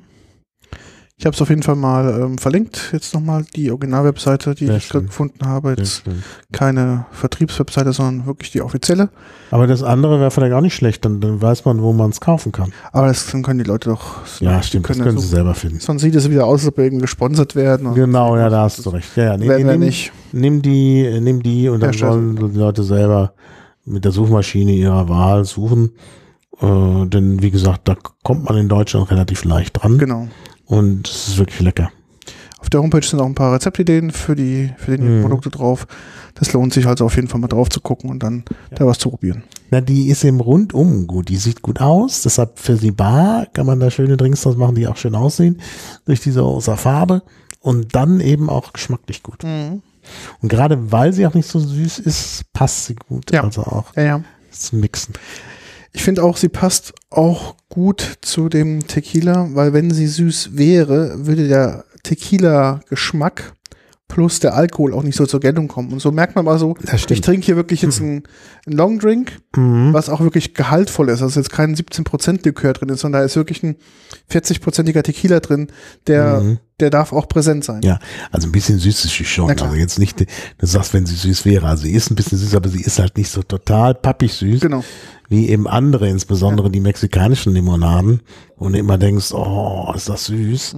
Und das erschlägt natürlich auch so ein bisschen den Gesamtdrink, Ja. weil sich dann dieser Zuckergeschmack in den Vordergrund drängt. Deshalb bin ich auch nicht so sehr für äh, so Mischungen mit süßen Limonaden oder auch äh, mit Cola. Äh, also Cuba Libre, finde ich, ist eben gerade wegen des hohen Zuckergehalts nicht so schön. Genau. Ja. Anschließend Ja. sind wir weitergegangen. Mhm. Vielleicht kannst du mal zu dem Produkt mal was sagen und zu der Überraschung, dass äh, er hat, glaube ich, Deutsch gesprochen. Ja. Genau. Trafikante Mescal. Mhm. Ähm, und da gab es halt den Brand Ambassador, der eben auch aus äh, Mexiko ist, klar, sonst wäre es ja kein Mescal.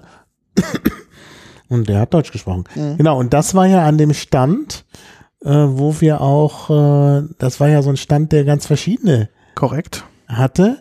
Und ähm, ich war da so ein bisschen überrascht, dass die so eine breite Produktpalette hatten. Die, da hatten wir auch den interviewt mit dem, was war denn das noch? Das war Rum. Aber Genau. welcher Rum?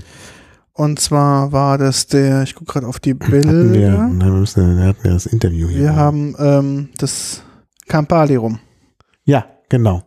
Da haben wir ja mit dem Kollegen von Campali rumgesprochen. Ja. Und dann war halt aus dem Mescal war dann der Kollege Raphael Müller Morales irgendwie ähm, derjenige, der uns dann durchs Produkt geführt hat. Also man merkt schon, Mhm. im Nachnamen Müller klingt schon sehr deutsch. Ja, aber war ja Mexikaner. war Mexikaner und ähm, das war, glaube ich, auch der erste Mescal, den wir auf der, Genau, das war der erste. Du hast es jetzt so getan, als wären wir da zum Schluss hingekommen. Da waren wir als zuerst. erstes, genau, ja, das stimmt. Ja.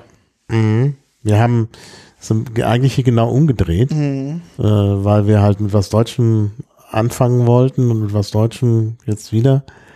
Äh, also das Englische in die Mitte nehmen wollten, aus äh, taktischen Gründen auch, weil äh, der Let das letzte Interview, also mit Katrin natürlich das war, was so ein bisschen auch die Grundlagen Genau, erzählt hat. Ja. am besten vermittelt hat. Deshalb mussten wir das so rum machen. Aber wir waren zuerst bei Traficante Mescal. Traficante Mescal, so heißt der, ähm, äh, so heißt der Mescal, also Mes der Schmuggler Mescal. Traficante Mhm. ist ja der Schmuggler. ja, Die Flasche sehr, ähm, sehr psychedelisch gestaltet. Also ich Mhm. glaube, wenn du 20 Mescal zu viel hast, siehst du genau auch diese Bilder.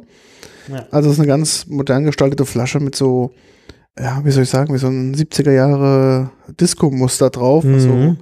Ähm, in so einem türkisgrünen, lila Ton ähm, gehalten ist. Mhm. Also von der Flasche hat mich das ehrlich gesagt nicht angesprochen, Ja. aber ich fand es geschmacklich sehr gut. Geschmacklich sehr gut. Also die ne? Agave, Ein, die spezielle Agave, die da durchkam, das ist ja auch eine ähm, ähm, aus einer Agavensorte Mhm. gemacht, aus einer speziellen Sorte. Ja. Die war auch wirklich sehr dominant zu schmecken. Also geschmacklich war die wirklich sehr, sehr präsent und ähm, hatte so ein, für mich am Anfang so einen leichten holzigen, holzigen Geschmack, Mhm. was ich in so einem Mescal erstmal gar nicht erwartet hatte. Aber das war wirklich präsent. Also ich fand es äh, super, super interessant. Mhm. Ja. Also war wirklich gut. Mhm. Wollen wir mal gucken, was uns der Raphael so schönes Genau. dazu Genau. zu erzählen hatte. Genau. Die hatten zu dem Zeitpunkt noch keine Homepage. Mhm. Ne, die haben sie immer noch nicht. Die haben sie immer noch Ich nicht, hab ja. draufgegangen. Ist nämlich äh, auf dem Instagram-Account, Verlinkt ja. bei dem ja auch nicht so viele Beiträge sind, Mhm. ist, eine, ist ein Link auf der Homepage, aber die steht noch nicht. Ja. Das Produkt war auch Ist noch- ist ganz neu, auch, muss man ganz ehrlich In sagen. der Mache. Das heißt, ähm, seit der Barkonvent ist noch nicht so viel passiert. Ja. Es sind neun Fotos drauf. Ja, die sind, die fangen an erst und sind auch noch nicht so richtig in Deutschland. Also jetzt natürlich mit dieser Vertretung schon. Ähm, aber die fangen wirklich jetzt erst an. Mhm. Also wir haben sozusagen ein neues Produkt, was eigentlich jetzt erst gelauncht wird. Ja. Deshalb nicht wundern, wenn ihr das jetzt noch nicht findet. Die sind jetzt erst gerade in der Launchphase. Ganz genau.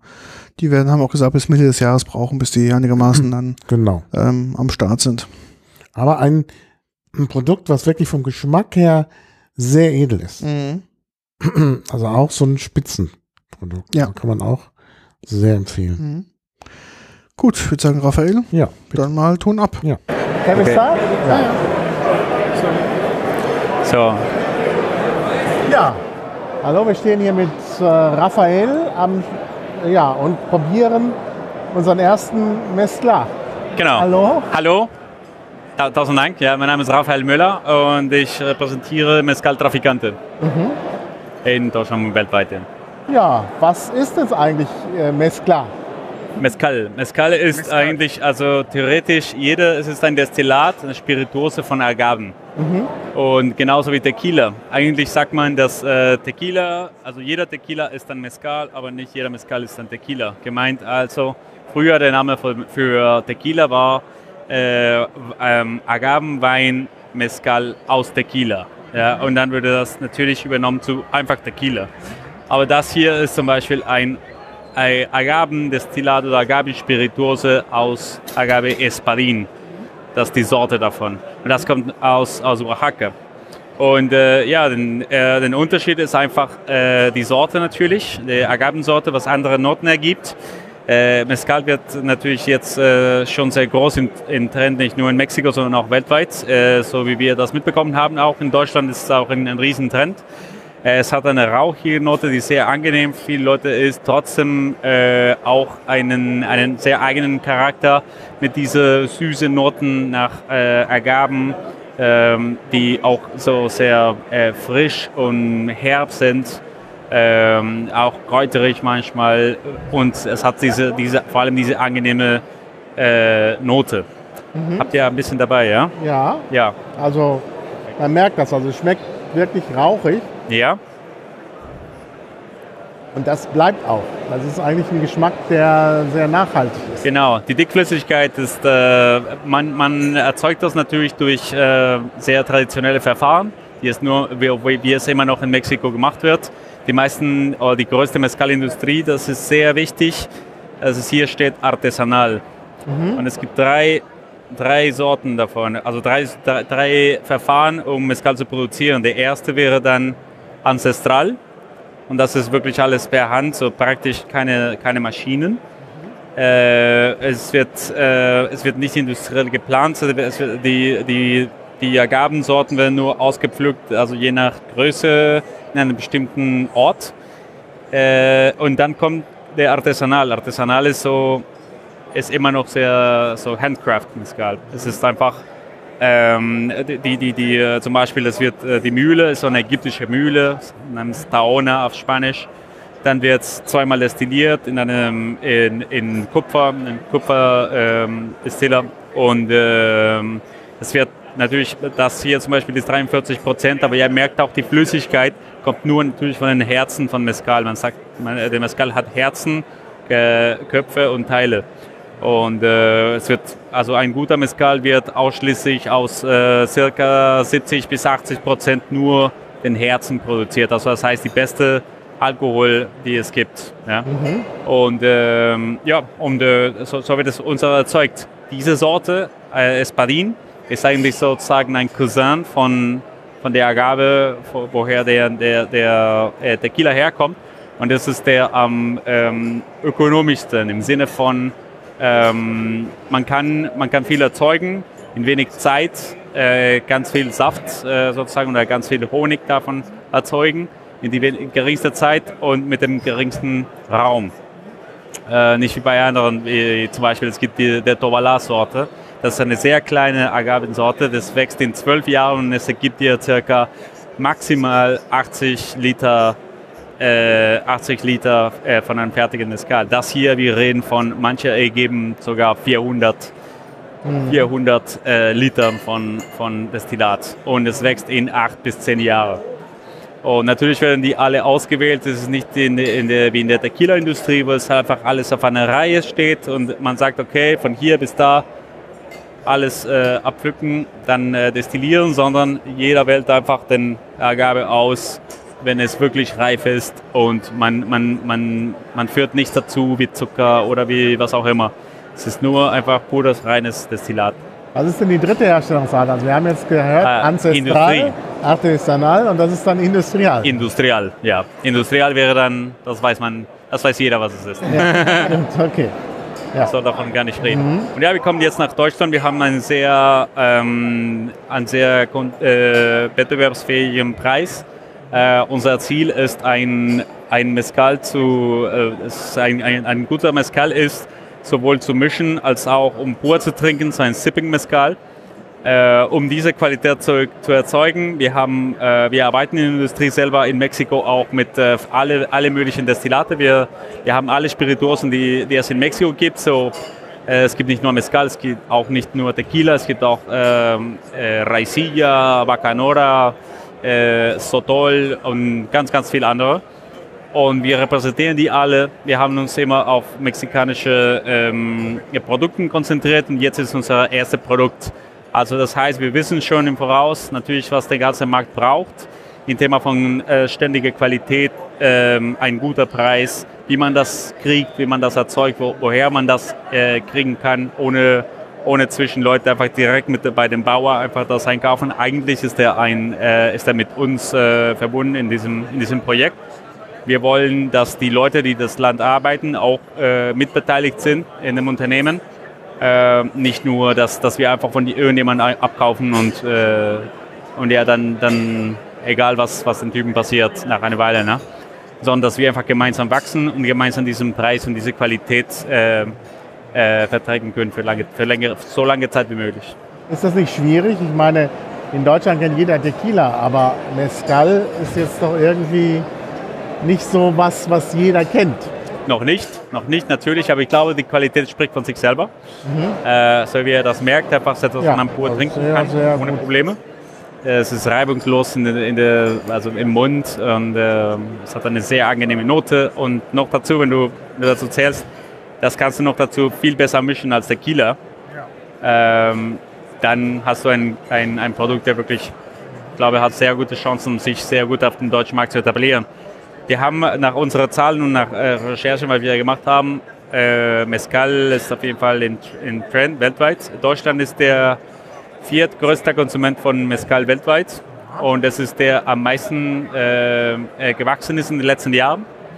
Äh, es gibt unzählig viele Marken eigentlich jetzt mittlerweile auf dem Markt. So jetzt sind sie immer noch Nischenprodukten, aber die meisten haben sich spezialisiert auf sehr spezifischen Agavensorten, so wie Tovala oder Madre Cuiche oder andere, die viel teurer sind als dieses Produkt. Dieses Produkt ist nicht billig, aber es ist auch nicht, äh, kostet nicht ein Auge, soll ich auf Spanisch sagen. ja, ja. Ja, ähm, ja, ihr werdet es einfach äh, viel öfter sehen. Wir, wir, sind hier repräsentiert von äh, ja. unseren Geschäftspartnern. Ja, das ist ja gut, wenn man im Trend vorne ist. Genau. Ja. Ja, vielen Dank. Bitteschön, danke euch. Ja, was willst du sagen? Ja, also insgesamt eine gute Erfahrung. Ja. Ich bin halt vorsichtig an das Thema rangegangen, weil ich eben ja doch vielleicht ein Vorurteil hatte. Mhm gegenüber Tequila und Mezcal. Gut, Mezcal kannte ich nun gar nicht, aber Tequila eben. Mm, und ich muss sagen, danach, meine Güte, was kann man da für gute Sachen rausmachen? Ja. Aber wie gesagt, man muss es letztlich nachhaltig machen, weil die, äh, die Ressourcen da endlich sind. Mhm. Mhm. Und ja, ja ne? und das, das wird halt immer schwieriger blaue Agaven dann auch zu finden und dann werden die eben möglicherweise sogar zu jung geerntet und ja, das ist nicht gut. Mhm. Ja. Ja, da gebe ich dir absolut recht. Das ist, ähm, ist ein Problem. Also dementsprechend sollte man auch beim Konsum, kann man das natürlich ein bisschen steuern, was für Produkte man dann zu sich mhm. nimmt. Ähm, als Konsument kann man das also beeinflussen. Ja.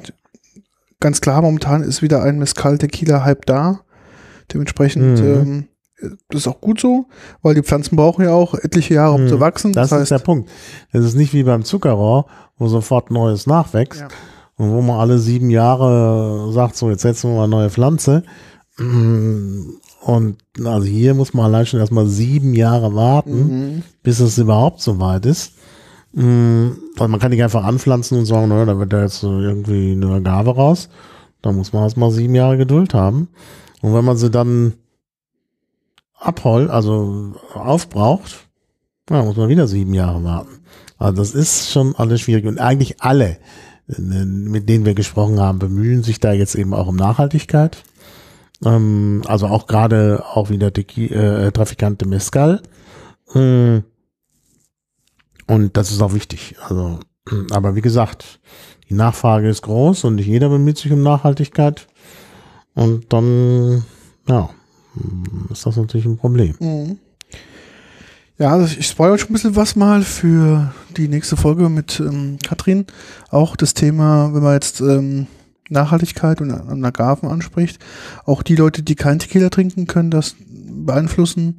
Ähm, denkt mal über euren Konsum nach über Agavendicksaft, mhm. der natürlich auch im sehr, sehr großen Stil als Zuckerersatzstoff, Süßungsmittel mhm. hergestellt wird. Das heißt, da holzt man. Sollte man nun gar nicht, soll gar nicht. Also, ja. wofür braucht man Agavendipsaft? Mhm. Also es gibt so viele andere Süßungsmittel. Mhm.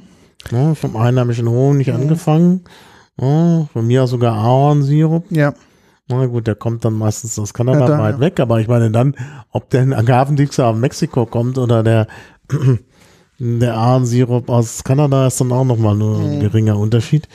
Und äh, ja, dann lieber Zuckerrüben nehmen. Die wachsen ja heimisch. Die wachsen ja heimisch. Ja. Da kann man auch ganz gut damit süßen. Ja, und Zuckerrohr ist auch äh, dann ein besseres Süßungsmittel. Also überlegt euch das mal, auch da, wenn man kein Tequila-Mezcal-Trinker ist, Mhm. kann man das mit beeinflussen. kann man den Leuten quasi vor Ort auch ähm, ähm, unterstützen, indem man halt vielleicht gerade nicht dann den günstigsten Agaven-Dicksaft aus dem Discounter dann einfach kauft, weil ich glaube, Ja. da wird nicht auf Nachhaltigkeit Nee. im Anbau Nein, geachtet. Natürlich nicht.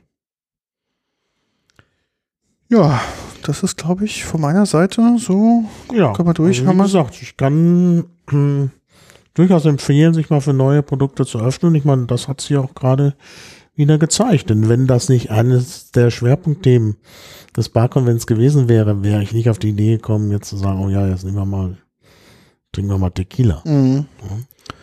Absolut. Also da gebe ich dir von ganz recht. Es war ab und zu gezwungen zu werden, was zu machen, ist, glaube ich, auch nicht schlecht. Also Zwang ist jetzt vielleicht das falsche Wort, aber ähm, wir haben uns ja darauf geeinigt gesagt, komm, lass uns, sind da offen, Ja. lass uns auf uns zukommen. Ja. Und letzten Endes, wenn ich jetzt rückblickend betrachte, haben wir alles richtig gemacht. Mhm. Ja, Also-. Die Bandbreite, die wir getestet haben, komplett unterschiedlich, von bis. Ja. Ähm, Produkt unterschiedlich, Re regionsunterschiedlich. ähm, ich glaube, da haben wir relativ für unsere, für, für den, für den Bar Convention relativ große Bandbreite gemacht. Natürlich nicht die Tiefe, aber wir haben jetzt ein bisschen ein Auge drauf. Das heißt auch in zukünftigen ähm, Probieraktionen oder Messen oder wo auch immer wir unterwegs sind, Mhm. kann man ja mal hier und da mal was probieren, was Neues, was auf dem Mhm. Markt ähm, so Ja. passiert. Und man sieht, ähm, wenn man nach diesem 80er, 90er Mhm. Jahre Trauma erstmal durch ist mit dem Bereich ähm, Mhm. Tequila Mezcal, gibt es da auch total klasse Sachen. Ja. Nee, das muss man sagen. Und auch Mhm. für die ganze Mixology-Geschichte ist es natürlich auch ein tolles Produkt. Ja. Weil es bringt ähm, natürlich einen hohen Eigenflavor mit, einen hohen Eigengeschmack. Mhm. Ähm, es bringt natürlich auch die alkoholische Komponente mit. Und ähm, also da kann man auch, auch im Bereich Mixology sehr, sehr viel machen. Mhm. Ja, ich glaube auch. Also ich glaube auch, man gerade wenn man wenn man äh, Barmixer ist, ähm, sollte sollte man auch immer offen sein und gucken, was es denn da sonst noch gibt. Denn äh, ich denke, davon lebt das Geschäft auch. Mhm. Wie geht's bei uns weiter? Naja, die nächste Folge ist ja gesichert Ja. Mit Katrin? mit Katrin. Ja, und dann gibt es verschiedene Möglichkeiten. Mhm. Dann haben wir ja die Möglichkeit, tatsächlich was über Essig zu machen. Mhm. Ich würde das auch gern zeitnah machen, Mhm. weil ich noch einen winzigen Rest von dem Balsamico aus Modena habe, Mhm. den ich gekauft habe für 70 Euro, 100 Milliliter. Und äh, den sollten wir auch probieren. Und dann gibt es ja auch einheimische Sehr gut. Essighersteller, die uns äh, auch ein Sample zukommen lassen würden. Ja, plus gibt es welche, die ich eingekauft habe, die auch sogar Königshäuser beliefern. Mhm. Also Essig fände ich jetzt wirklich gut. Mhm. Ich glaube, wir machen Essigfolge als nächstes. Also jetzt kommt erstmal nochmal Ja, wir. das- Tequila Super Spezial und dann gucken wir uns nochmal nach Essig um. Ja, genau. Also fände ich, fände ich auch. Das wäre dann auch mal was nicht-alkoholisches, was wir mal wieder machen müssen, sonst gehen uns die Nicht-Alkoholhörer Mhm. Verloren. verloren. Ja, dann haben wir immer noch, steht immer noch aus, die Limonadenfolge Ja, von deinem Provider. ja. Dürfen wir auch nicht auf die lange Bank schicken, denn sonst macht dein Provider pleite. Ach, glaube ich nicht. Also Der ist, gut im, der, der ist gut im Geschäft. bei der Auswahl, die der vorhält, Du, und dann noch am Stadtrand.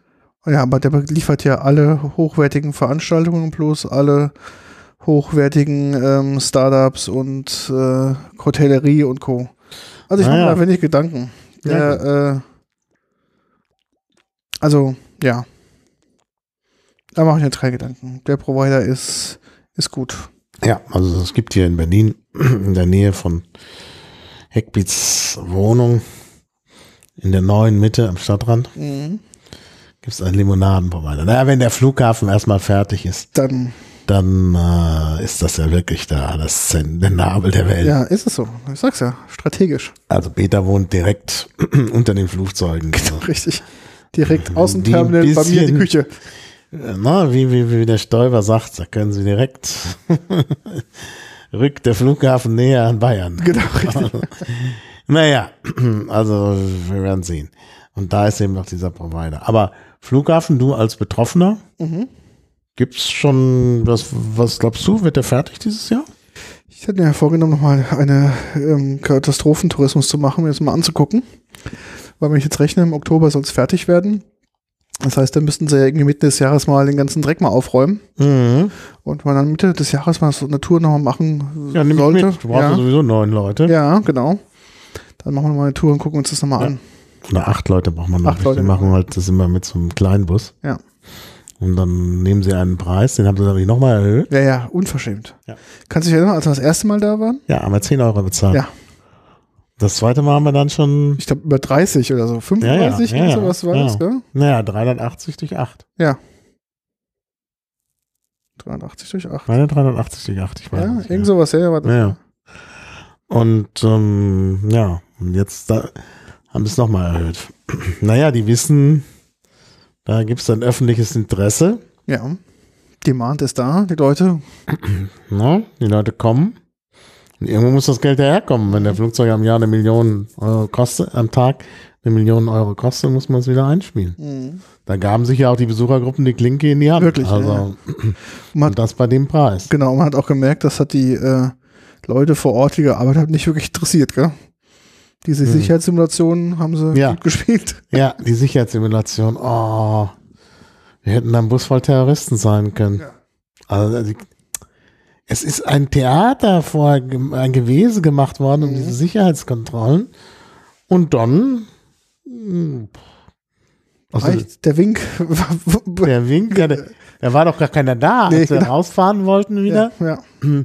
Da haben sie noch einen von Weitem herbeigewunken. Gehupt haben sie den Hup, genau, und dann kam der angelaufen und hat den Knopf gedrückt. Nur. Knopf von der Schranke gedrückt. Also, also da hätte jetzt sonst wer durchfahren können. Mhm. Und das fand ich schon, äh, schon seltsam. Naja, und andere Dinge fand ich halt auch seltsam. Also, äh, naja, also die, unsere Führerin, die Frau Snowden, Mhm. Nicht wie der Edward, sondern Genau. mit ON am Ende, die, na gut, die war natürlich geschult und alles, aber die hat auch sehr offen gesprochen, hat dann auch auf Fehler hingewiesen, zum Beispiel, dass die, die Zufahrt von der Autobahn ein bisschen kurz ist, Mhm. dass es dann leicht zu Rückstaus auf der Autobahn kommen kann. Ja, und solche Sachen und dass sie die Straße vergessen hatten. Also sie hatten der Autobahnzubringer war der einzige Zubringer. Sie hatten nicht damit ge also irgendwie vergessen, dass er nicht jedes Auto auf der Straße fahren kann. Ja. Und dann haben sie schnell noch hektisch nach dem ursprünglichen Eröffnungstermin noch eine Straße gebaut. Muss ich mal vorstellen, der wäre rechtzeitig ans Netz gegangen. Da hätten sie zum Beispiel so Koffertransportdinger da gar nicht hinbekommen, weil es keine Straße gegeben hätte.